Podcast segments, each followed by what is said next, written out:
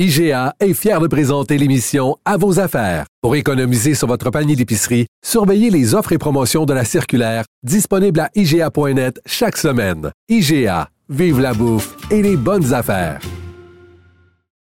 Parce qu'en immobilier, pour être à son affaire, suivez les conseils de nos experts.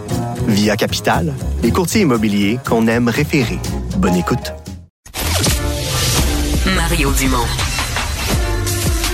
Une feuille de route impressionnante. Un curriculum vitae aussi long que le pont de la Confédération. Des demandeurs d'asile. Québec se tourne maintenant vers la Cour suprême pour déterminer si oui ou non les enfants des demandeurs d'asile peuvent fréquenter un CPE. Paul, c'est pas un peu discriminatoire?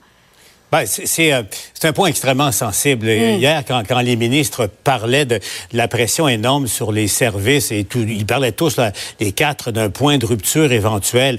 Euh, la zone est délicate. Évidemment, la, la loi n'oblige pas un gouvernement à, à, assurer une place en CPE pour euh, quiconque qui vit sur son territoire, mais il l'oblige à éduquer les enfants qui s'y trouvent. La nuance est importante. Et là, je me mets dans, dans les souliers des, des, parents qui nous écoutent, qui attendent une place en garderie depuis euh, des semaines, des mois, des, des années. et là, si et Québec porte la cause en appel à la Cour suprême. Ouais. Mais, mais, imaginez deux secondes les, les, frictions, les problèmes que ça peut occasionner si euh, des, des, enfants de demandeurs d'asile en attente de, de, traitement de statut obtiennent une place en garderie alors que euh, d'autres qui attendent depuis longtemps euh, n'en ont pas. Ça fait partie justement des, des, des graves problèmes que, que cause la perte de contrôle actuelle dans le domaine. Oui, Emmanuel? c'est plus simple que ça, en vérité, mais si tu permets, parce que il y a un point de vue légal à tout ça, hein? Et la réalité, c'est qu'en première instance, le juge avait dit, parce que interdire l'accès au CPE, là, aux demandeurs d'asile, c'est le gouvernement Couillard qui avait décidé mm -hmm. ça. Donc, le juge avait dit en première instance, non, non, le gouvernement n'avait pas le droit de changer sa règle, mais oubliez ça, c'est pas une question de discrimination. Et là, la Cour d'appel vient dire, non, non, le gouvernement, il avait le droit de changer sa règle, mais c'est une question de discrimination. La à l'endroit des femmes, quand, comme si on empêchait les femmes, femmes d'aller travailler, ouais. Donc, quand les deux tribunaux ne s'entendent pas, ben, c'est absolument légitime pour le gouvernement, d'un point de vue légal, d'aller en Cour suprême pour demander qu'on clarifie la situation.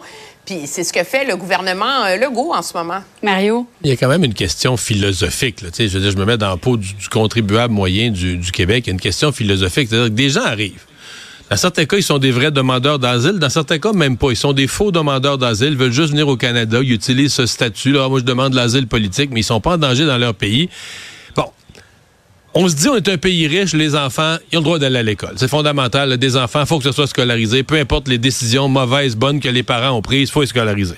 Ils font une crise de cœur. Ah, on va être soigné à l'hôpital.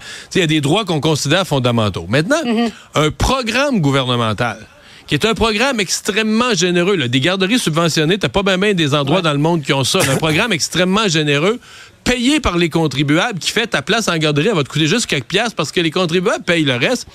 Est-ce que ça, ça devient un droit fondamental pour quelqu'un qui est arrivé il y a quelques semaines d'ailleurs, qui n'a jamais payé d'impôts?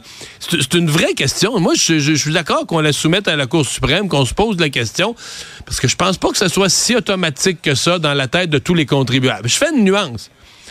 Je sais peut-être que la Cour suprême va en faire une question de droits fondamentaux, puis on va dire t'as pas le droit de te poser cette question-là, mais je la pose pareil. Si les deux parents, je sais pas, si la mère travaille en CHSLD, puis le père est dans une usine, si les deux parents travaillent, ben, Là, tu sais, on peut être parlable pour dire, regarde, notre service de garderie.